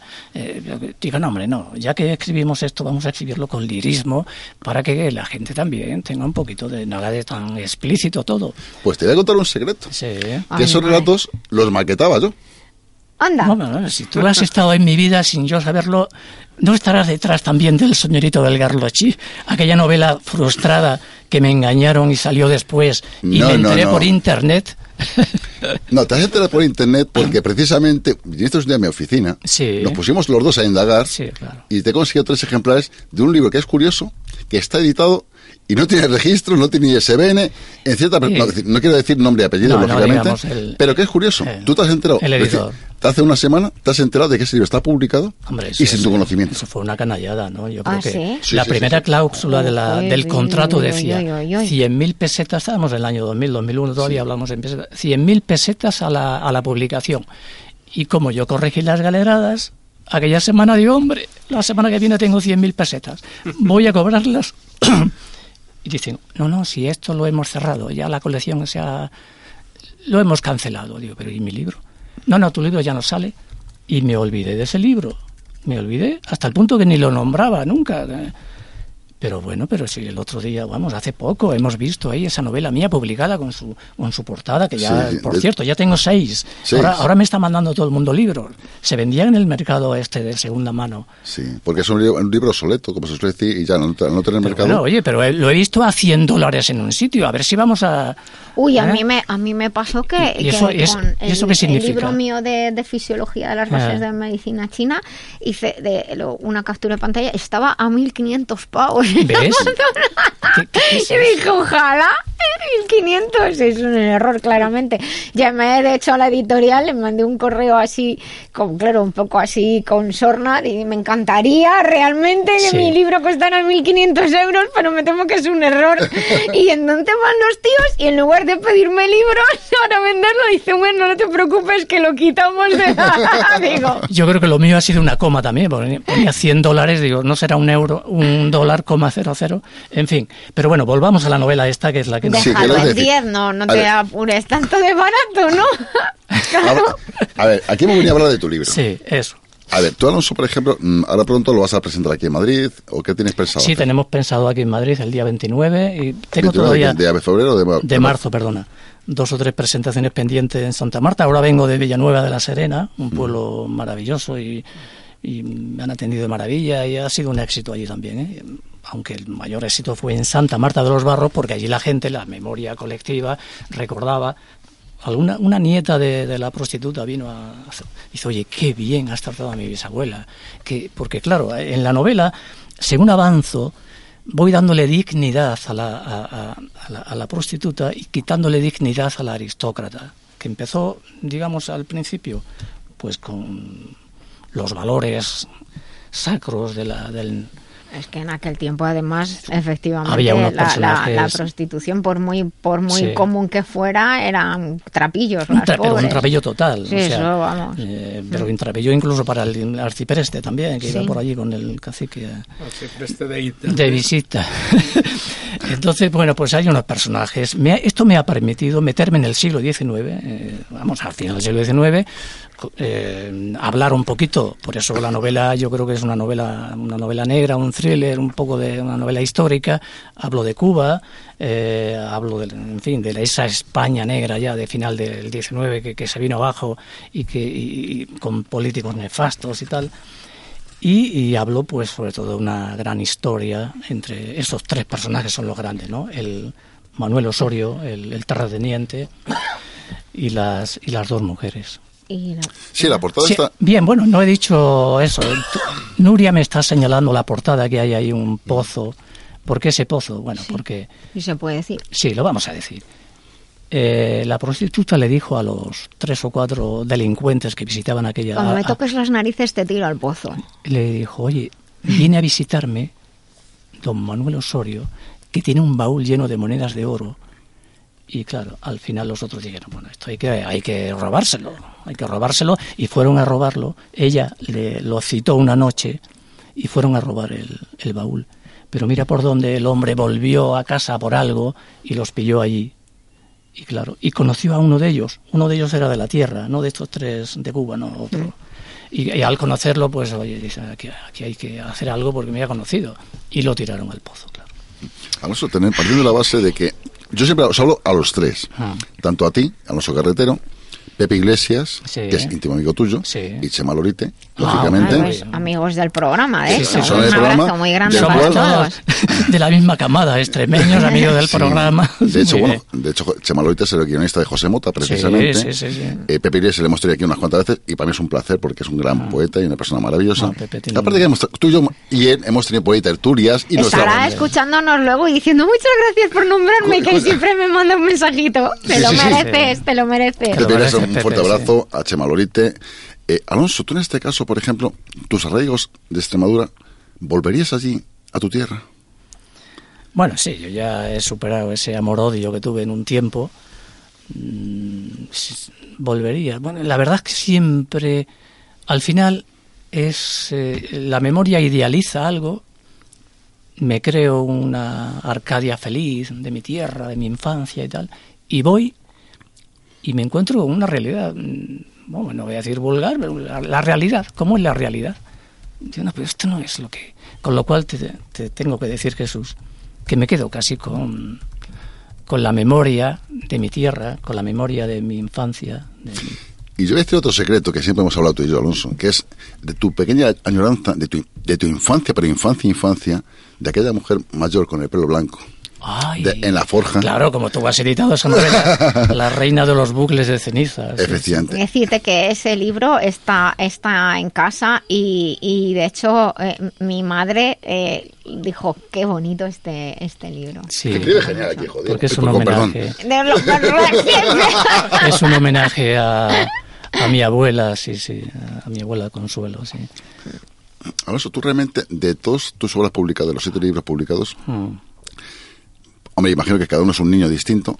¿Cuál tiene más empatía hacia él? Pues mira, más cariño y más dulzura le tengo a la reina de los bucles de ceniza y más dolor y más seriedad y más profundidad le tengo a el nieto de Vulcano. Porque el nieto de Vulcano soy yo. El nieto de Vulcano es el nieto del herrero, ese que nombré antes, que vivió una vida bueno, yo me crié con mis abuelos y, en fin.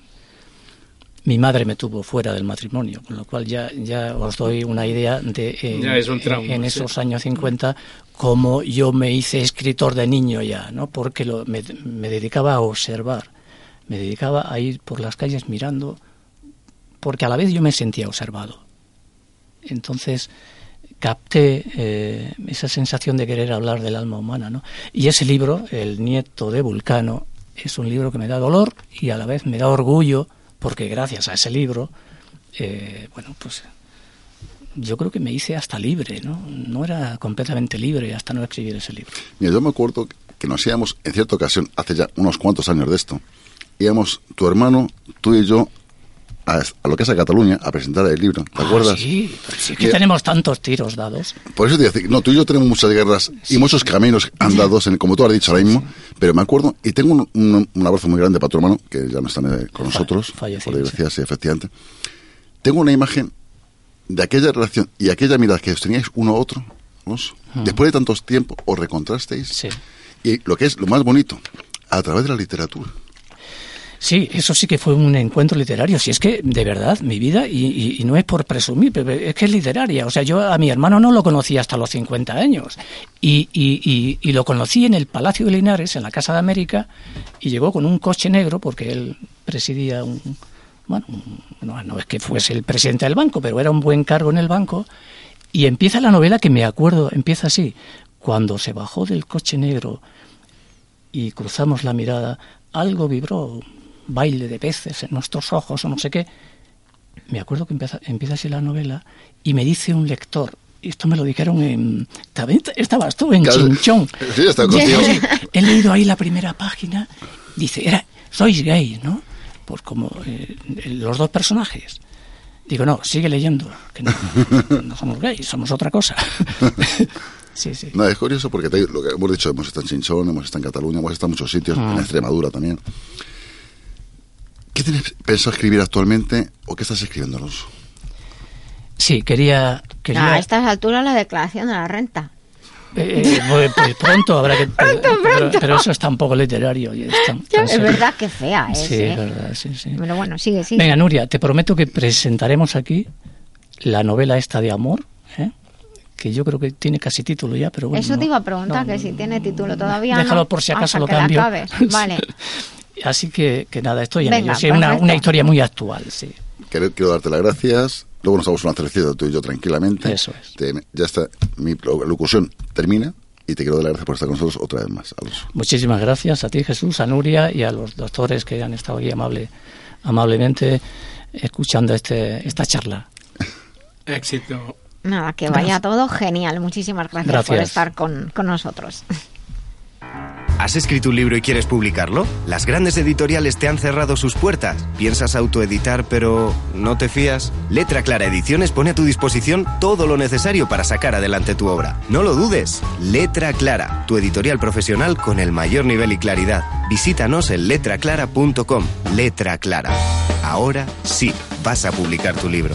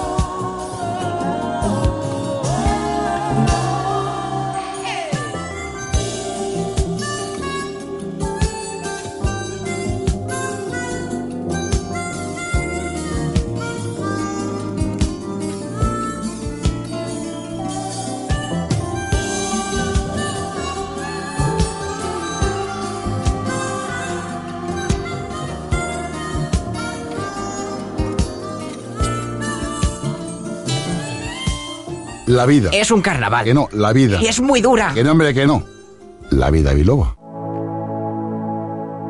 Mamá, mamá, mi vida cabeza. Tu mami no está. Doctora Nuria, doctora Nuria.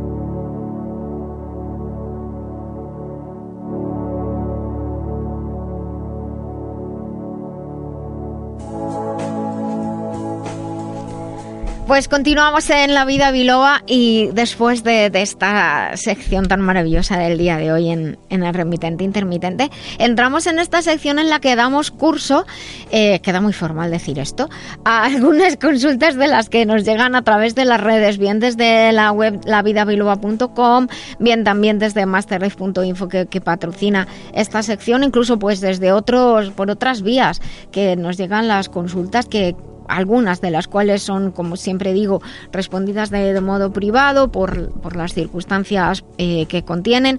Y otras lo que hago que pues las reúno porque muchas veces muchas preguntas son parecidas, entonces las reúno para que puedan servir a, a todas las personas que nos han preguntado lo mismo. Y aquí tengo una que dice, buenas tardes, tengo un problema de artritis y ahora me está dando mucho la lata, además se me complica con una psoriasis, es que no es raro, la psoriasis y la artritis están relacionadas. Eh, dice que la psoriasis la tengo hace muchos años, desde joven. He escuchado en varios episodios los temas de las depuraciones o de los planes de detox, así como algunas recetas de las que contáis en el programa y también las encuentro en, en la web y la verdad es que son una gran ayuda. Este nos la ha escrito Carmen desde Madrid y también nos pregunta por, dice, tengo mi hijo que tiene 19 años que anda fatal ya con la alergia, que me sugiere que pueda ser eh, natural porque los antihistamínicos convencionales no le van muy bien. Bueno, pues eh, dice, eh, ocasionalmente, y esto es uno de, esos momentos, es que ha mezclado un poco la consulta, estoy tomando medicación convencional como antiinflamatorios para el dolor y cuando me siento mejor no los tomo. ¿Puedo combinar un plan de tos con la medicación o debería suspender la medicación que hago? Bueno, pues lo que es importante saber es que un plan de detox no es incompatible con la medicación. De hecho, hay que tener también mucho cuidado con ciertos fármacos, ciertos medicamentos que no podemos suspender de repente. Una cosa es que nos duela algo y tomemos un y si ya no nos duele no lo tomamos y otra cosa es determinada medicación que si la suspendemos de, pronto podemos tener lo que llamamos un efecto rebote y entonces uno se siente peor. Hay que ir bajando las dosis paulatinamente y esto dependiendo de la circunstancia del producto, del principio activo y de la dosis, ha de llevarlo con el profesional de la salud. Por lo tanto, incompatibilidades normalmente no, no las hay entre un plan detox y la medicación convencional y pues lo que le podemos recomendar es eh, un plan detox mínimamente ha de considerar el apoyo hepatobiliar. Esto repercute beneficiosamente en la digestión y en el tránsito intestinal porque una secreción ordenada y fluida de bilis facilita una buena digestión y un buen tránsito intestinal y también eh, un apoyo renal, limpiar los riñones. Esto es como cuando llevamos el coche al taller para pasarle la revisión de los 7500 kilómetros o los 15.000 lo que toque y le van cambiando el filtro del aire, el filtro de, del aceite o el filtro de gasoil, gasolina, lo que corresponda y miran las piececillas que falten juntas y cosillas de estas. Pues esto es lo que hacemos cuando hacemos un plan detox. Eh, hay herbales específicos como la fumaria, el desmodio, las vitaminas del grupo B, el ácido fólico que también pertenece al grupo B, el grosellero negro que además actúa como, decimos que es como una especie de cortisona natural por su composición y no, como repito, no hay incompatibilidades. Eh, la asociación de dos productos como son Master Life Pure, escrito Pure, y Green, que significa verde en inglés, pues Master Life Pure y Master Life Green son eh, una asociación perfecta para hacer un plan detox y ayudar a estos grupos eh, principales, y sistema eh, renal y, y, el sistema urinario y el sistema hepatobiliar y el sistema intestinal. Es muy fácil tomarlo, en la web de hecho tienen las indicaciones, pero les comento que lo más normal es utilizar Pure 20 mililitros porque viene en un formato líquido en jarabe, 20 mililitros por la mañana, viene con un tapón medidor y Green 20 mililitros por la noche. Mejor por la noche aunque puede ser por la mañana, porque eh, nos unimos a, la etapa de depuración y de limpieza que el organismo hace por la tarde-noche. Así pues facilitamos estos procesos de, depuración y de, y de limpieza. Efectivamente, las depuraciones deberían hacerse como además la tradición, de hecho así, así nos lo marca y nos lo enseña desde hace muchísimos años, en primavera y en, y en otoño, pero se pueden hacer en cualquier momento. Máxima también cuando estamos tomando medicación o sometidos a mucho estrés o incluso cuando queremos adelgazar, calmar las alergias como estábamos hablando hoy, pues también es importante eliminar toxinas y tóxicos de nuestro organismo. Se puede hacer un poquito más intensa, que sería tomar Pure y Green 20 mililitros de cada uno por la mañana y 20 mililitros de cada uno por la noche. Utilizar un envase de cada uno en esta dosis y un segundo envase a la dosis normal de 20 mililitros eh, de Pure por la mañana y de Green por la noche. Entonces utilizaríamos dos envases de cada y hay de hecho una oferta para poder eh, adquirir esto que le salga un poquito más económico. Si de todas maneras intentamos ayudar también eh, a lo largo de todo el año o, o hay algún algún algún sistema en el que queremos actuar y normalizar su función, como el sistema inmunológico, endocrino hormonal, sobre todo por el tema de las alergias que nos preguntaba, eh, nos preguntaba ella, pues le recomendaríamos de base el producto que se llama Transferine, que realiza esta normalización y, de la sinergia entre el sistema hormonal, nervioso e inmunológico y que contiene eh, pues calostro, contiene glutamina, arginina, vitamina C y D, cuatro tipos de hongos herbales específicos. Es una fórmula muy completa, 18 tesoros encapsulados y para la sintomatología específica de la alergia les invito a recuperar la parte inicial de este podcast de hoy, pues tenemos un producto específico que se llama Alsen. Alsen tiene ingredientes específicos para ayudar a minimizar los, eh, la sintomatología de la alergia, sea rinitis, sea dermatitis, sea asma, si está con asma hay uno específico también se llama Airus. Bueno, pueden consultarnos desde la web si tienen alguna duda concreta que desean solucionar. Y en cualquier caso, pues siempre saben que hay que consultar con un profesional de la salud. Nosotros hacemos lo que podemos e intentamos ayudarles con estas respuestas generales y sobre todo darles información para que puedan comprender qué es lo que pasa y por qué pasa. Y utilizar eh, productos y complementos siempre pues que les den garantías, que les den seguridad de que la materia prima es correcta, es buena, de que los procesos de fabricación son buenos y son correctos. Así que aquí terminamos y cerramos nuestras consultas de hoy. Les recuerdo que tienen una sección de consultas gratuitas y que siempre respetamos obviamente la privacidad y que algunas no respondemos aquí en público porque por las razones que, que puedan ser requieren mejor una consulta privada, una respuesta privada. Muchísimas gracias por su confianza y por escribirnos. Doctora Lorite, ¿es verdad que el hígado es uno de los órganos más importantes del cuerpo? Así es, porque participa en la detoxificación de la sangre. Por eso yo recomiendo Master Life Green. ¿Y esto cómo lo explicamos a los oyentes? En el hígado se realizan tantas reacciones bioquímicas que de él depende todo el cuerpo, incluyendo el sistema nervioso, endocrino, inmunológico, incluso el estado de ánimo. Pues ya lo saben, Master Life Green, porque un hígado saludable es esencial para el bienestar. Master Life Green en Master Life masterlife.info. Masterlife, maestría para cada momento de la vida. Cuidar la salud de forma integral, atendiendo al cuerpo, mente y emociones, es un camino que realizamos con Master Life. Master Life es una línea de complementos nutricionales con más de 30 años de experiencia en el cuidado del bienestar integral, con responsabilidad y uniendo ciencia y tradición. Encuentra más información en masterlife.info. Master Life, maestría para cada momento de la vida.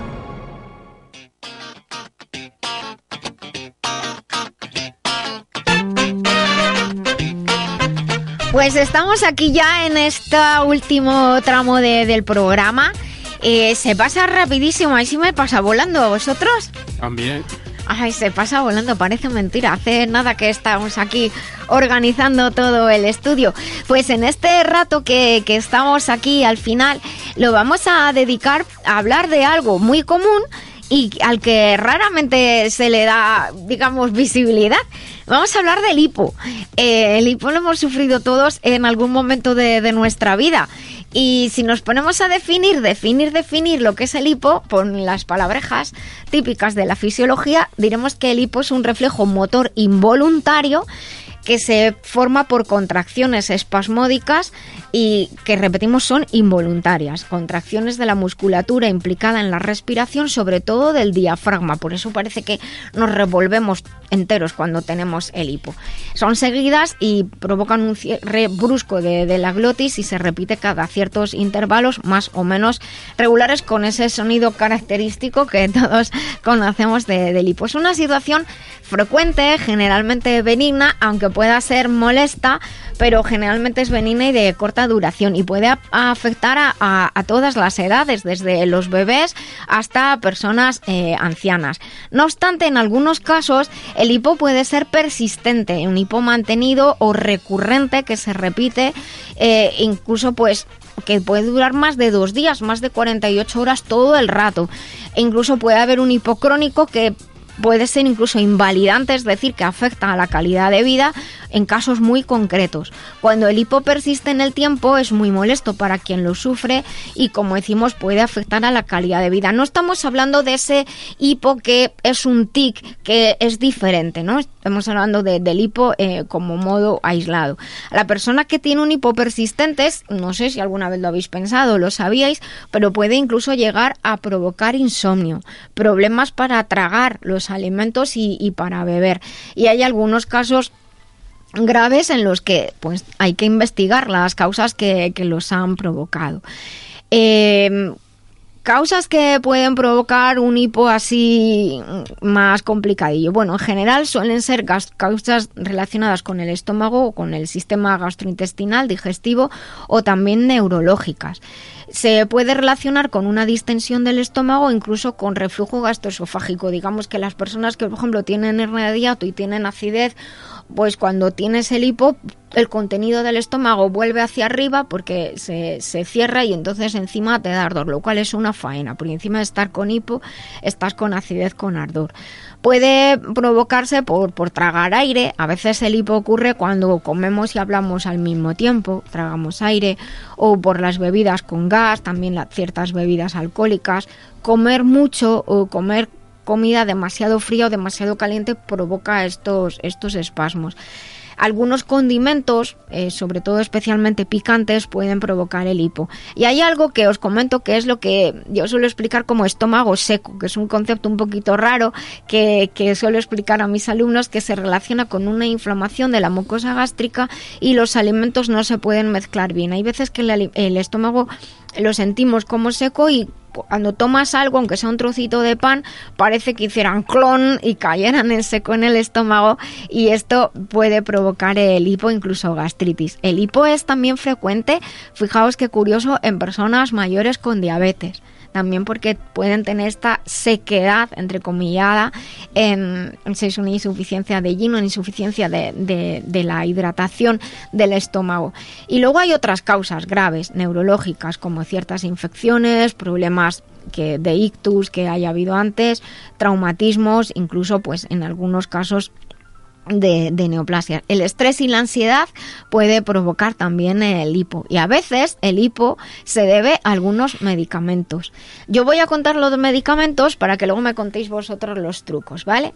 Eh, todo esto viene, como he dejado en un vídeo que, que publiqué en Facebook, porque la semana pasada pues tuve una, una consulta que llegó de una persona que efectivamente tenía un hipo que no había manera de tratar, pero de ninguna forma. Y entonces pues se pregunté qué medicación está tomando y entonces entre la medicación que estaba tomando había un medicamento del cual se sabe que puede provocar hipo. Entonces dije, tiene que usted ir al médico, al médico que le ha mandado esta medicación y decirle que se lo cambie por otro o ajustar la dosis porque eh, normalmente esta medicación es la que está provocando el hipo. Y así fue. Eh, de hecho, hay fármacos que eh, se asocian con una mayor frecuencia a hipo, como por ejemplo los corticoides y las benzodiazepinas. ¿Cuáles son las benzodiazepinas? Pues el diazepam, tepazepam, lorazepam, nos los mandan los, generalmente nos los van a recomendar para, para estar tranquilos cuando estamos muy inquietos y para dormir. Y ha habido, pues claro, casos de, de hipo asociadas a, esta, a estos fármacos y es muy importante que sepamos que cuando nos ocurre un efecto secundario de un fármaco, incluso un hipo que parece tonto, pero cuando dura ya no es tan tonto, tenemos que reportarlo. Es decir, por responsabilidad, eh, debemos ir al médico o, a la farmacia y decir, mira, me está pasando esto, porque notificar un efecto secundario que nosotros tenemos de un fármaco eh, pone en marcha un mecanismo en el cual el farmacéutico en la oficina de farmacia o el médico reporta a los sistemas que hay en cada país de farmacovigilancia y esto significa que podemos controlar los efectos secundarios de los medicamentos e incluso en algunos casos pues llevar a, acciones concretas sobre ciertos fármacos. De hecho, en relación con el hipo, el sistema hablo de datos en España, el Sistema Español de Farmacovigilancia hace unos años observó que del 85% de los casos notificados de hipo asociado a, fármacos fueron leves y el 90%, o sea, 9 de cada 10, se recuperaron solamente con retirar el fármaco sospechoso de estar provocando el, el hipo. Es curioso que la edad media de las personas que tienen hipo molesto asociado sobre todo a fármacos tienen una edad media de entre 53 y 54 años y más del 80% son hombres. Así que ahí lo dejo. Eh, nos han puesto en Facebook algunos de, los trucos más curiosos de que se utilizan desde toda la vida para tratar el hipo y no me quiero olvidar de que cuando se está eh, en un tratamiento por cáncer con quimioterapia, algunos de los tratamientos de quimioterapia provocan hipo. Entonces hay que comentarlo con el oncólogo porque hay algunas acciones que se pueden hacer porque realmente es muy molesto y la persona no puede dormir. O sea, estás fastidiado por lo que estás viviendo, pues como para tener hipo y no poder comer, beber o dormir. Así que no les dé vergüenza, por muy tonto que parezca, coméntenlo con su farmacéutico y con su médico. Y bueno, nos han contado lo de beber agua fría sorbitos estar un rato sin respirar, beber del revés. Eh, dar un susto. Dar un susto, dar un susto. Y luego yo me acuerdo, mi hijo cuando era pequeñito, que, me abuelan después descanse, me dijo, para quitar el hipo, quítate un, cógete un trozo de lana, lo mojas y se lo pones en la frente. la verdad es que eso a mí siempre me ha parecido absurdo. Sí, pero mira, me, o sea, no quiero decir que funcione, pero, pero es mejor poner el hilito chupado de la lana que discutir con la abuela. Entonces al final pones el dichoso hilito en la frente y dices, mira, que sea lo que tenga que pasar, porque creas un conflicto intergeneracional. la función de querer en algo, pues perfecto. Bueno, tú te crees que al bebé no le funciona para nada, de hecho, pero, pero bueno, que, que el caso es que, que, a ver, que... Y dar palmadas en la espalda también. Entonces, para que espectores, digamos. sí, pero para los eructos, pero para el hipo, vamos, yo para el hipo eso no lo conocía, para los eructitos de los bebés sí. Sí, bueno, lo que sí he utilizado es el, eh, el susto con un vaso de agua fría y entonces inmediatamente se paraliza y le realmente... ¿Con un vaso de agua fría? Sí, digamos, ¿Eh? lo que pasa que no tiene que verlo, no que tiene que ver esa persona, no tiene que darle, digamos, al descuido y entonces lo tira Ah, echarle el vaso de agua fría. Eh, Joder, qué faena. Ah, entonces es una faena, pero en cambio el susto le hace que desaparezca el hipo. Bueno, bueno, y no sé, de la, y algunas cosas, y lo de también beber del revés, ¿no? En un vaso beber del revés. Sí, eso dicen. Sí, eso, no sé. Y ponerte unas tijeras en el ano. Bueno, perdón, en el ano, lo que es en el culo. Sí, sí, lo has arreglado, la tía has dicho muy bien y luego lo has arreglado. Hombre, a mí es que se me, parece un susto. No me parece que sea realmente más agradable. En, en algunos otros países me supongo que habrá algún, y también por regiones, que habrá alguna forma así. Lo de los sustos sí que es, sí que es bastante más, pero luego te mosqueas, ¿no? Porque, porque dicen, bueno, te enfadas y dices, ¡Jojo, no me, me, lo has hecho pasar! Me dices, sí, pero mira, se te ha quitado el Pero se te ha quitado Además se pasa desagradable, ¿no? a mí me pasó un caso eh, viniendo de Laredo y resulta que me daba hambre, sobre la una y media, dos, es la hora de comer, y resulta me paro en Ramales de la Victoria, que es el último pueblo de Cantabria, ya con, en límite con Burgos, ¿no? Y entonces veo un chuletón y demás, y entonces digo, un chuletón, y me ponen al lado unos pimientos. y lo primero que hago coger el pimiento y, ¿Y mira, picaba? Sí. de verdad es que comencé a llorar. eh, Bueno, es im- impresionante. No me paró hasta por lo menos tres horas y con el médico del ambulatorio. Ah, pero te, pero, pero de la picazón o de que te dio hipo, ¿cómo fue dio eso? un, un, un hipo, una, sí, bueno, sí, un- veo, justo acabamos de decir de- sustancias vamos, picantes, sí, de- sí. Qué horror, madre mía. Dani, ¿por donde tú conoces algún truco así eh, fuera de los que acaban de decir? Aparte, aparte de los que habéis contado, ¿no? Mm, Lo de respirar así, quedarte así sin respirar y cuando llevas un buen rato que te estás asfixiando de pronto haces y dices, cago en la leche. Claro. no se ha quitado, no se ha quitado el hipo. Bueno, eh, El exceso de Sí. comida también, o bebida también, eso es otro de los síntomas ¿no? Mm. que producen. Bueno, fíjate que es curioso lo que os he comentado. Muchas personas eh, diabéticas tienen hipo. Las personas mayores tienen hipo con facilidad después de comer. Entonces hay que recordar que hemos de pues comer despacito, repartir más las comidas, eh, evitar discutir o cuando estamos comiendo las las comidas, las bebidas con gas, lógicamente.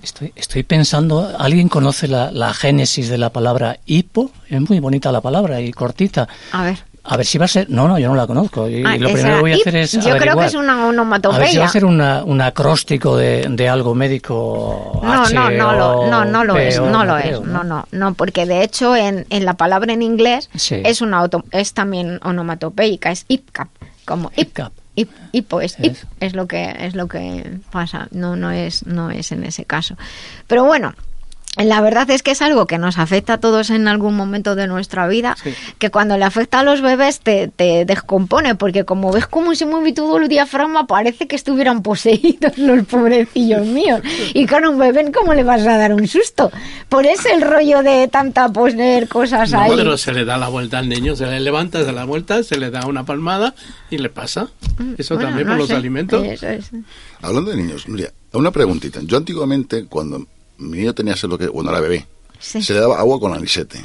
Y ahora resulta que ya eso ya ha desaparecido. ¿Eso por qué es? ¿O qué, por qué puede ser? ¿Tú no te acuerdas de aquello? Sí, pero, era pero para la tripita, que cuando lo sí, era para los gases, eran Sí. los granitos de anís Sí. verde. Pero que hoy día, el otro se lo dijo a mi hermano para, para mi sobrina. No ha desaparecido Dice eso. no, dice, no, es que no se le puede dar agua todavía. Digo, ¿qué me estás contando? Digo, hombre, Hombre, a ver, no, lo que pasa es que cuando un bebé es muy chiquitito, muy chiquitito y está con la lactancia materna, generalmente no se le da agua.